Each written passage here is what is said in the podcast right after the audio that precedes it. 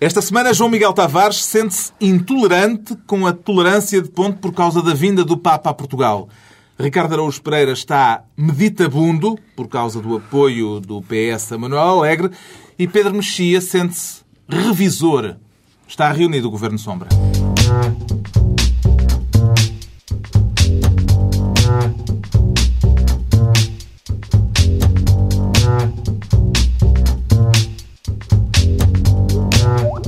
Viva, sejam bem-vindos. Depois de uma semana em que o Ministério Público chegou à conclusão de que Luís Figo foi pago com dinheiros públicos para apoiar José Sócrates a três dias das últimas eleições, um caso de que vamos falar mais adiante neste Governo Sombra, como sempre, com João Miguel Tavares, Pedro Mexia e Ricardo Araújo Pereira.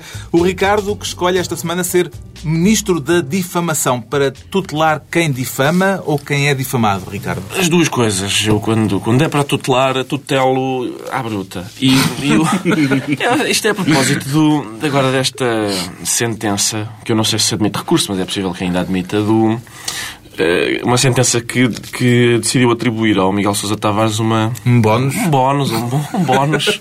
100 mil uh, euros. Sim.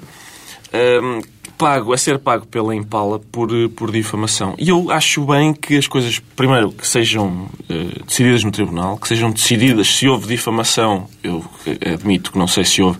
Se houve difamação, admito que acho muito bem que os quem difama seja condenado, mas eu não posso deixar de manifestar algum incómodo com o facto de, quando o caso veio a público, o Miguel Sousa Tavares disse que sabia quem era o autor do blog Freedom to Copy, onde apareceram aquelas acusações. Uh, e ele não disse exatamente os nomes das pessoas que ele achava que eram as responsáveis pelo blog, mas disse o suficiente para toda a gente ficar a perceber que era o Daniel Oliveira, do Bloco de Esquerda, e o João Pedro Jorge, e isso é mais ou menos difamação, não é? É um bocadinho difamatório. Na altura, se bem me lembro, o Miguel Sousa Tavares disse que era alguém ligado ao Bloco de Esquerda. Disse o bloguista do Bloco de Esquerda, hum. Que reduz um bocadinho o espectro, e disse... Na altura, é? Sim, na, na altura, altura, sobretudo na altura em que foi dito, e disse o, o crítico que quer ser escritor mas não consegue e que só lança verrina sobre toda a gente, uma coisa deste tipo. E, portanto, não, não, era, não era especialmente difícil perceber o que é. Esse caso a dizer pode ser difamação também. Eu admito que sim. Mas, mas é, eu lamento, não, não gostaria que, se, que estivesse aqui a andar numa orgia difamatória. Tudo isto foi precedido de alegadamente. De para que fique de novo claro, tudo o que o Ricardo disse foi precedido do advérbio uh, alegadamente. Alegadamente, é isso. Não, nós aqui, é minha, os, os nossos ouvintes podem não estar a perceber nada do que é que a gente pois está é, a falar, é verdade. ninguém explicou. Não se explicou ah. de que é que estamos a falar. Estamos a falar de um Contextualizamos blog, a posteriori. Um blog chamado Freedom to Copy que disse na altura em que saiu o romance Equador que partes, não sei se partes de todo o romance. Não eram, eram partes. É... eram decalcadas, alegadamente decalcadas, alegadamente de um alegado livro. Exato. De história, hum, que é mencionado na bibliografia. Hum. E, foi, e a, a, revista Focus, que pertence à Impala, fez um publicou, artigo, publicou um artigo sobre isso. Uh, aparentemente fazendo considerações uh, segundo as quais o, hum. havia de facto plágio, não sei porque eu não li o artigo e mesmo que lesse provavelmente não saberia dizer se aquilo era difamação. uh, e é isso, e, e o Tribunal atribuiu 100 mil euros de indenização a Miguel Sousa Tavares. Queres que eu diga alguma coisa sobre o assunto?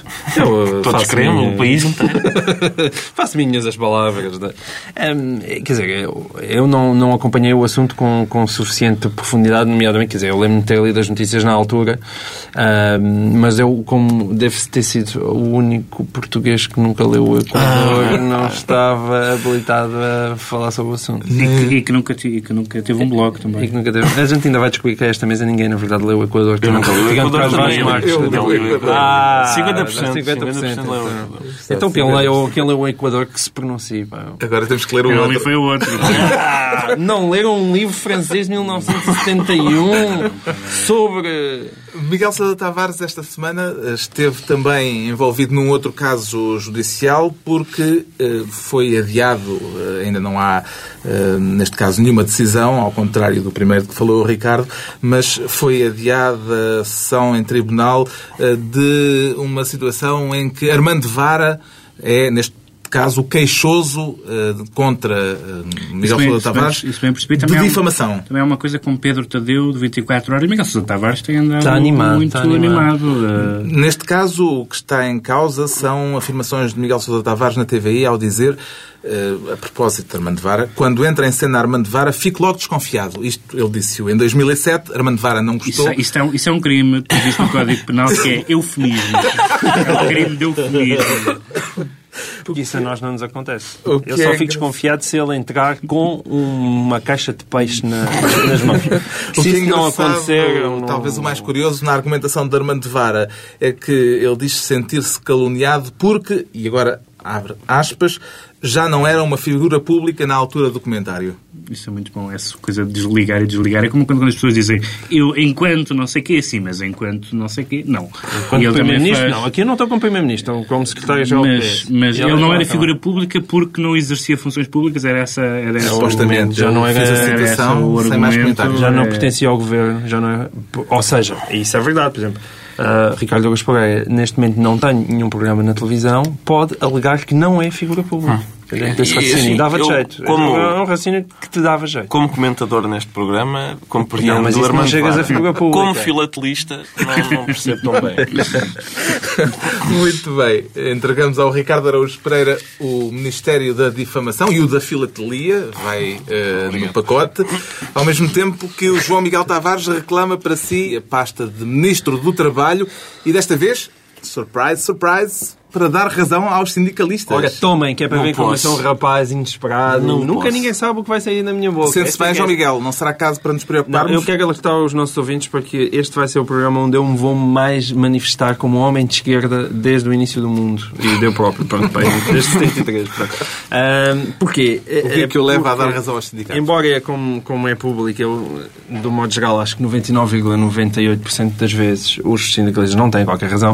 Há 0,02% das vezes que têm, e, sobretudo, quer dizer, eu nem quero sequer dar razão aos sindicalistas, na verdade. Quero Ah, dizer bom, mal, é bom. dizer mal dos, do patronato, quero dizer mal dos administradores. É, isto vem tudo a propósito da Galp, não é? Portanto, os trabalhadores Neste momento em anunciaram- conflito laboral. em conflito laboral, anunciaram que iriam fazer greve para, para na a próxima, semana. 19, 20 e 21. Um, Foi-lhes proposto um aumento de 1,5% e eles exigem 2,8%.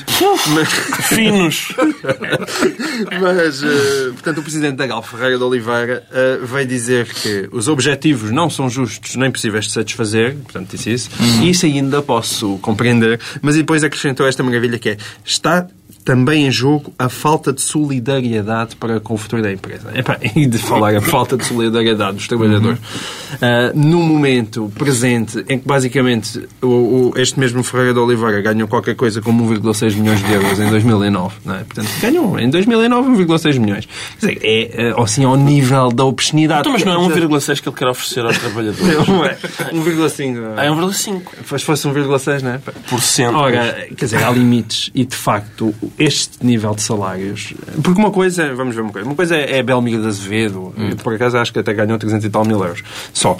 Mas, mas uma coisa é alguém que cria riqueza por si, tá, é dono de uma fábrica, dono de um de um grande grupo, de repente receberem mais-valias de algo que ele criou e, e com, o seu, com o seu trabalho, não é? E, e receber a recompensa do, do todo o dinheirinho que o supermercado, os supermercados continente fizeram durante o ano. Agora, outra coisa é alguém ser gestor e que basicamente a vida dele é gerir, não é? é quase, é, trabalha por conta de outra, receber este nível de, de salários é uma, uma completa obscenidade. E, e- e depois disto acontecer em empresas públicas, muitas delas em regime de monopólio, virem falar em falta de solidariedade dos trabalhadores porque querem um, um, um aumentozinho, quer dizer, é, há limites. Depois da não é? indignação su- sindicalista do João Miguel Tavares, Pedro Mexia, Eu indignei-me há 15 dias e, portanto, este ano já não, já não posso outra vez. Podes Eh, manifestar mágoa? Não. Eu queria, não, eu pista queria, fazer, vá. queria fazer uma coisa, queria fazer uma intervenção em causa própria, porque mesmo depois de eu ter mesmo depois de eu ter isto, liga-se um bocadinho, não só com isto que o João Miguel disse, mas, mas também com a história dos blogs, mesmo depois de eu ter esclarecido várias vezes Não outro. que não era o António Mexia, desde o último programa já contei pá, aí 18 blogs que se manifestaram o escândalo que era o salário oferido por Pedro Mexia. Mas eu tenho, tenho um print e tenho, vou falar sobre isso no meu blog em breve. E eu gostava mais uma vez de dizer, eu, eu vou sempre ver o saldo. Porque às vezes tenho. pode haver mesmo qualquer que- surpresa Portanto, que- Não sou, não somos a mesma pessoa, não somos a mesma família. Eu só queria só peço desculpa por ter usado este espaço para isto, mas, mas não resultou a semana passada. Ainda voltando aos combustíveis, o Ministro da Economia veio dizer publicamente esta semana que não compreende porque é que o preço dos combustíveis é tão elevado em Portugal. Eh, Como é que se compreende esta declaração neste momento? Ah, Eu acho que é. Quer dizer, quem, é que, quem é que diz que o Ministro da Economia devia compreender isso? Não há razão nenhuma para. Eu, eu, eu acho que os, estes trabalhadores, ao lado dos quais durante. Três centésimos de segundo o João Miguel Tavares se colocou, deveriam, a exigência principal devia ser indexarem o seu salário ao preço da gasolina. Isso era uma boa medida para os trabalhadores da Galp, porque toda a gente sabe como é que aquilo funciona, não é? Isto vai ao encontro das declarações do Ministro, porque quando a gasolina sobe, quando o preço do petróleo sobe, a gasolina sobe, quando o preço do petróleo desce, a gasolina sobe mais um bocadinho. E, portanto, isso é E ótimo. quando Se eles- fazem declarações destas, a popularidade também sobe. também sobe, mas se, se se tomassem algumas medidas a propósito disso, subiria mais. Mas eh, aparentemente com as declarações Então, também mas- sobe. Eu quero só, só uma coisa só. Mas também, deixa- deixa-me só dizer isso. é que eu porque ainda essa- não, ainda não elogiei o Belmiro das vezes. De- só- Deixa-me só só o dizer isto, porque eu gosto muito dessas declarações ah, da- de- das pessoas que não. Que, não sabem eh, dizer coisas sobre as pastas que tutelam. Eh, Eu lembro-me uma vez. Geralmente é só quando saem. não é? Lembro-me uma vez, num- não, é durante- uma vez na, numa, numa aula de Direito em que eu pus uma dúvida, numa aula prática em que eu pus uma dúvida a um professor. Eu não percebo aqui este artigo do Código Civil e o professor respondeu-me, eu também sempre tive essa dúvida. Eh, e, não- eu achei aquilo um pouco, um pouco bizarro. E há, de facto, um- é muito engraçado o Ministro da Economia isto realmente tem Não se compreende. É uma coisa... Não se compreende. O João Miguel Tavares fica, portanto, como Ministro do Trabalho e o Pedro Mexia, fiel à tradição de nos abrir os olhos para o resto do mundo, quer desta vez ser Ministro dos Assuntos Europeus para nos levar onde, Pedro Mexia? Para o norte da Europa não pode ser porque os Para aeroportos centro, estão bloqueados. Para, para- para o centro da Europa. Por causa desta, desta ah, ah, terrível ironia ah, histórica que aconteceu na, na- na- com, a, com, a, com a Polónia, com, a- com o acidente que, O desastre que vitimou o que Presidente que polaco vitimou e grande parte da elite política e militares. eh, e que tem uma que tem uma rima de facto trágica com, com os acontecimentos que eles iam eh, que eles iam eh, Assinalar. assinalar, que foi o massacre de Katyn eh, que foi uma, um massacre de, de oficiais polacos na Segunda Guerra Mundial Portanto, vamos entrar numa deriva histórica não, não, neste porque, momento. não, não porque, porque as derivas históricas nunca são apenas históricas neste caso. Ahm, eh, portanto, um massacre de oficiais polacos pelas tropas, pelo Exército Vermelho, e que foi durante décadas atribuído eh, eh, às tropas nazis. Depois, mais tarde, na- no tempo, suponho que só, eh, só com Gorbachev é que, é que foi assumido que aquilo era um crime soviético eh, e agora, finalmente, viu- houve alguma disponibilidade da Rússia para assumir essa, essa, eh, esse evento, tal como ele aconteceu. Eh, houve, houve, essa, houve essa cerimónia oficial, é que foi um avião russo cheio de, de dirigentes polacos, incluindo Presidente, um Presidente da República. O avião caiu, etc. Isso de Eh, sublinhar que o avião era russo é maldoso. não, não é, não, não, não é, não é, não é, não é por uma razão. Não é por uma razão porque, evidentemente, eh, o que foi sublinhado logo na Polónia foi que o avião era russo. Eh, e a Rússia acabou por gerir bastante bem a questão porque decretou o luto nacional eh, pela, pela morte do presidente polaco. Um, e porquê é que isto não é só história? Isto não é só história porque nós não nos livramos. A, a Polónia faz parte da União Europeia. Uh, e muitos dos países que entram ou não na União Europeia, que entram ou não na NATO, que tomam ou não determinadas posições em matéria de uh, económica e de política externa, uh, estão condicionadas pela sua ligação histórica à Rússia ou ao combate à União Soviética, no caso dos países da, da Cortina de Ferro. E, portanto, Curiosamente, a Rússia geri- geriu isto de uma maneira muito, muito, muito boa, porque aparentemente estará disposta a colaborar. Ou seja, eu digo que o avião é russo porque, evidentemente, foi isso que na Polónia se pensou. Lá estão eles a fazer-nos o mesmo outra vez. Su- Surgiu logo. O avião tinha 20 anos, o conspiração. etc. Surgiu logo a teoria da conspiração. A Rússia reagiu bastante bem, ah, de- prontificando-se para, para, para, para investigar devidamente, decretando o, o, ah, o luto nacional.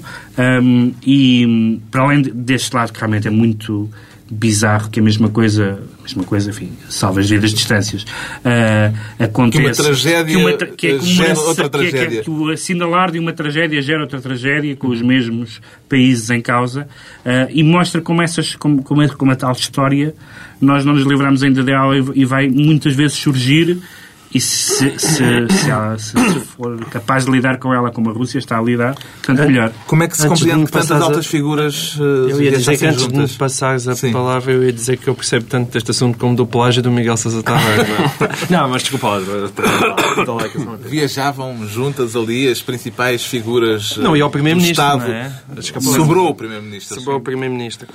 Em Portugal isso não é possível, não é? Foi logo o que, o que os jornais não é. sublinharam, Em em que Portugal, Presidente sim, da é. República e Primeiro-Ministro não voam juntos. Mas lá também Mas não também não viajaram iam juntos. juntos, também não iam juntos. Portanto, Pois, pois, eu sei, eu sei. Mas, portanto, eh, mas iam os não consegue militares todos eh, e... Mas cá é por de- protocolo, é porque não se falam. Não é completo. Não é Mesmo, protocolo. É isso mas atenção, não é É só, não é só, não é protocolo, é uma só- regra de segurança. Não é só o Primeiro-Ministro e o Presidente da República. Eu também aprendi que quem fabrica os pastéis de Belém Ah, também não. Também não vou. Os, os- as pessoas, só, só para aí três pessoas.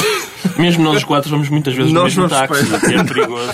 As pessoas que fabricam os pastéis de. Belém e que têm o segredo do pastel de Belém também não vão todas juntas no Então, mesmo avi- nos mesmos aviões. Hoje Há um saímos todos daqui em carros Nós separados. nunca pensámos nisso, mas acho que é hora. É hora porque de repente era uma tragédia nacional. Eu Foi muito bom, da Polónia para o pastel de nata. Foi uma bela Tu deriva. sabes daí. O pastel de Belém.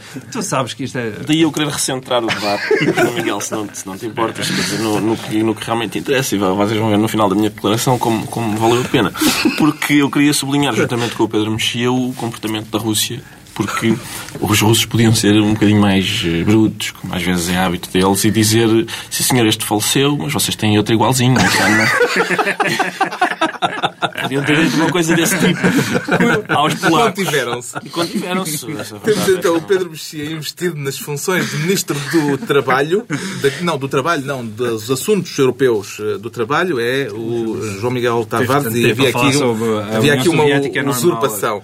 Daqui a pouco falaremos do pequeno almoço, pelos vistos caro, segundo o Ministério Público, que juntou à mesma mesa e frente às câmaras de televisão o ex-futebolista Luís Figo e o primeiro-ministro José Sócrates.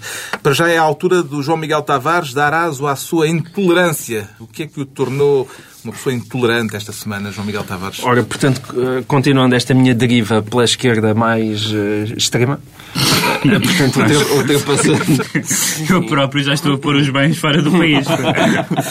É o bolchevismo a chegar. Eu quero dizer, não, eu estou a brincar, porque eu, eu, eu juro que não sou anti-clericalista, nem, nem jacobino, nem coisa nenhuma, mas, aliás, hum, toda aquela história em volta dos crucifixos na igreja me pareceu... Na escola? Na escola, na igreja. Esqueci na. Pensa, mas não acabar. Os crucifixos na Ah, escola. bandidos. Eu pensei que estavas muito numa deriva É violenta. acabar com os crucifixos na igreja sem ser uma medida radical.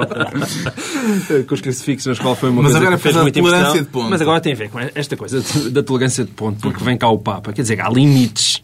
Ora, quanto mais não seja, nós vivemos num país em crise. O FMI quer entrar por aí portas adentro. Já não Eh, interessa que seja laico. É, está em não, crise. é que mais não seja. O país está em crise, a produtividade a baixar, eh, não se... Epá, e depois vem cá o Papa e a tolerância de ponto para, todo, para o país inteiro no dia 13. À função para, pública. Para, para o país inteiro, a função pública, que, que é metade do país, não, não, não, valha por muito. Quer dizer, no dia 13, para, para as pessoas também em Lisboa, também no dia 12, para quem anda em Fátima no dia 14. Quer dizer, está tudo doido. Vem cá o Papa, mas, mas porquê?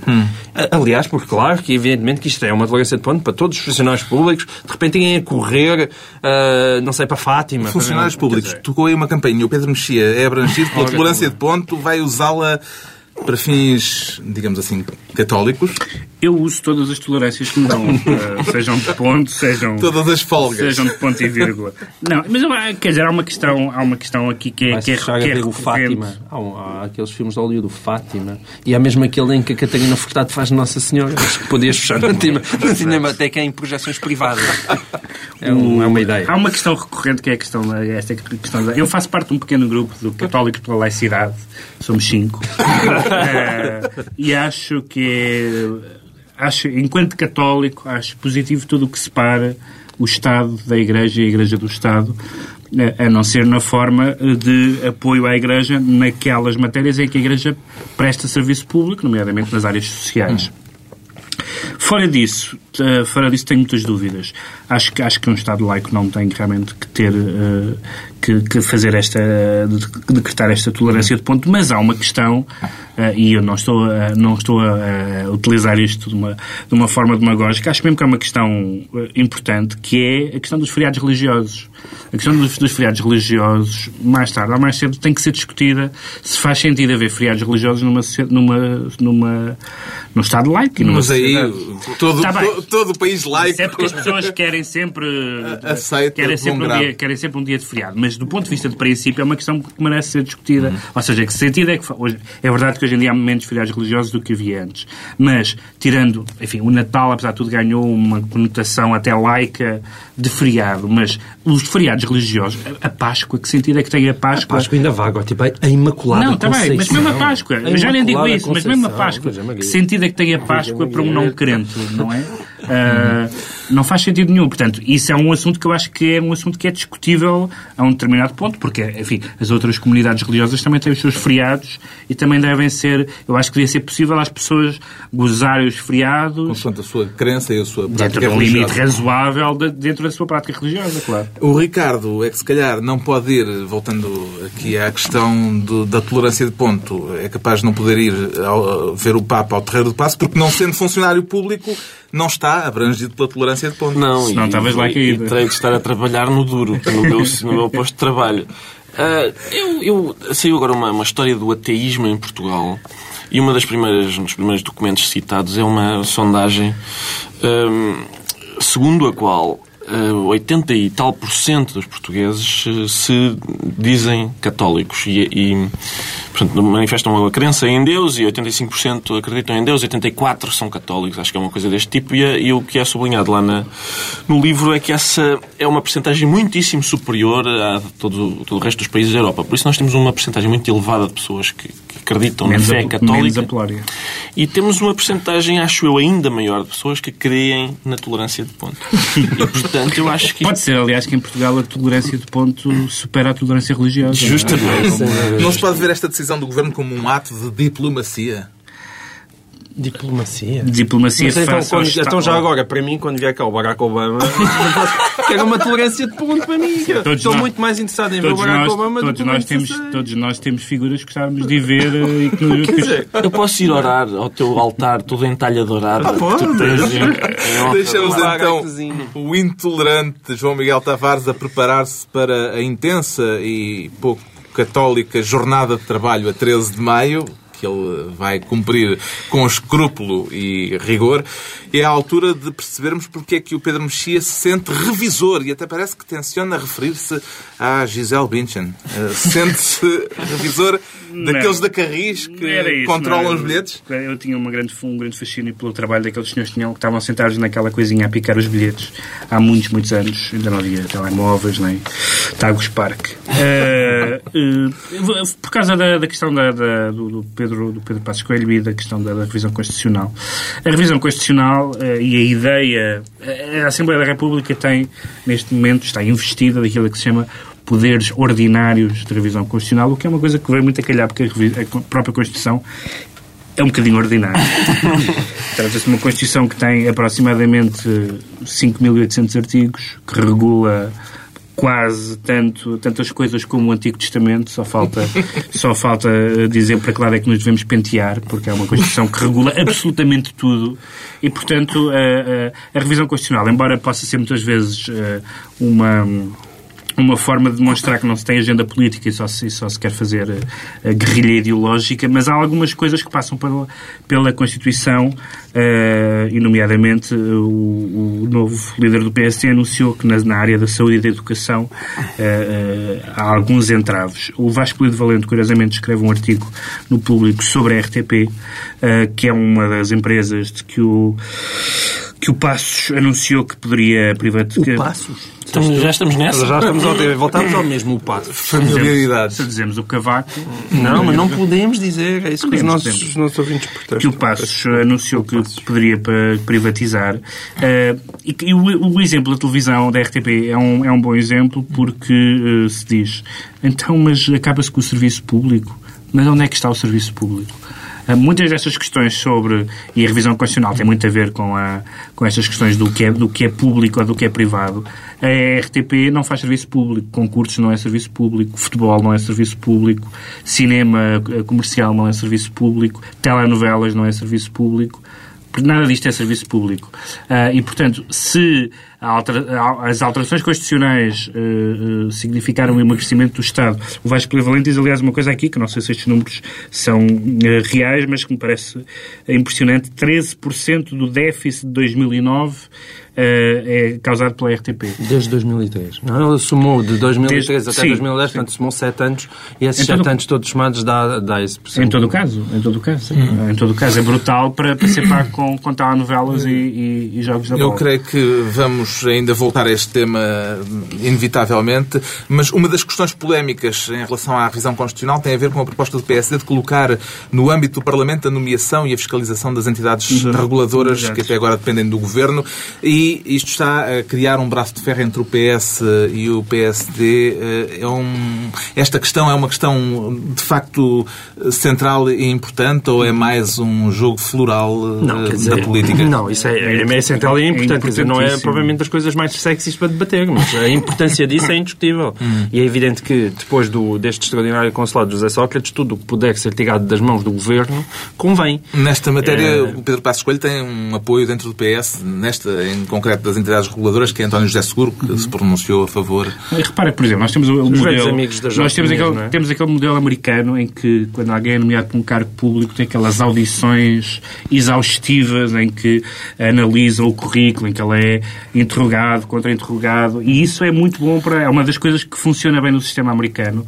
ah, e, e o facto das nomeações públicas poderem ser escrutinadas de uma forma mais, mais clara é, é- é muito positivo. O que é que gostava de ver revisto na Constituição, Ricardo? Eu gostava que o povo voltasse a entrar, porque na última revisão constitucional a palavra povo foi substituída pela palavra pessoas. Eu acho que isso era de facto uma mudança que o país precisava muito.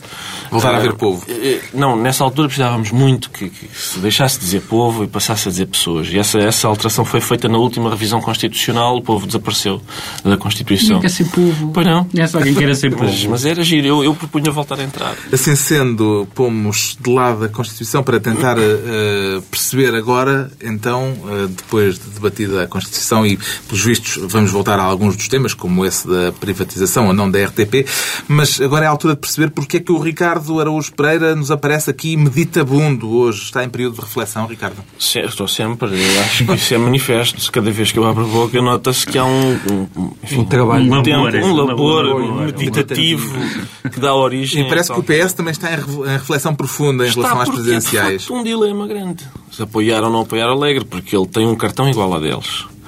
Por outro lado, pensa de uma, de uma forma completamente diferente. E, portanto, o que fazer?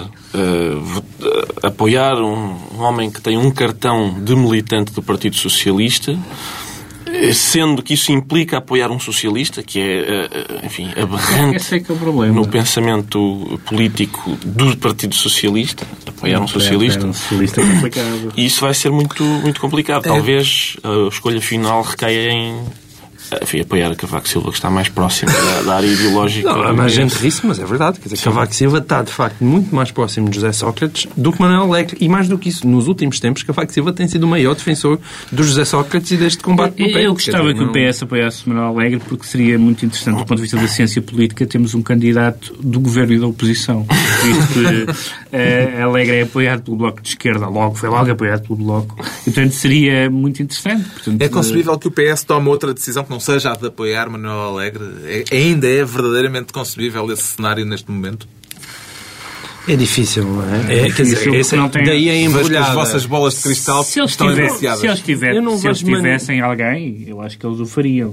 Eu, não- quer dizer, eu não vejo maneira deles fugirem isso. Agora, este demorar é uma desvalorização Sim, constante da própria e o, candidatura. próprio, Manuel Alegre. apo- e o próprio apoio pode ser um apoio, enfim... Assim, flácido. Exato, exatamente. Murcho. Murcho. Um É um apoio apoio murcho. murcho. O que é que Sócrates terá contra o miúdo que pregava pregos numa tábua?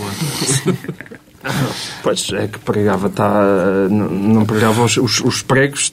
Ele, quando pregava, desviavam-se para o sítio errado. A inclinação dos pregos é demasiado. O problema era, era o miúdo inclinação- pegar os pregos na tábua para depois dar com a tábua no rabo do primeiro-ministro, não é? Isso chega a- Bom, Alegre já fez saber que apresentará formalmente a candidatura presidencial até ao fim deste mês de abril. Mas Esse... deixa-me- Ah, Deixa-me pera. só acrescentar mais uma coisa, porque mesmo da própria Manuel Alegre, o que isto prova também é a sua inabilidade política. Porque Manuel Alegre Não posso. Manuel Alegre está a ser queimado em um brando e claramente ele, avançou, ele avançou antes de tempo e de ter sido prudente. Mas Portanto, ele a não tem, está completamente ele não tem um condenada. milhão, não. Ele não tem um milhão de Tem, votos lá em casa. Pois tem e vai continuar com um milhão. Esse não parece ser para já o problema que mais aflige José Sócrates, pelo menos a avaliar eh, pela demora em que ele, eh, com que ele está a geri-lo.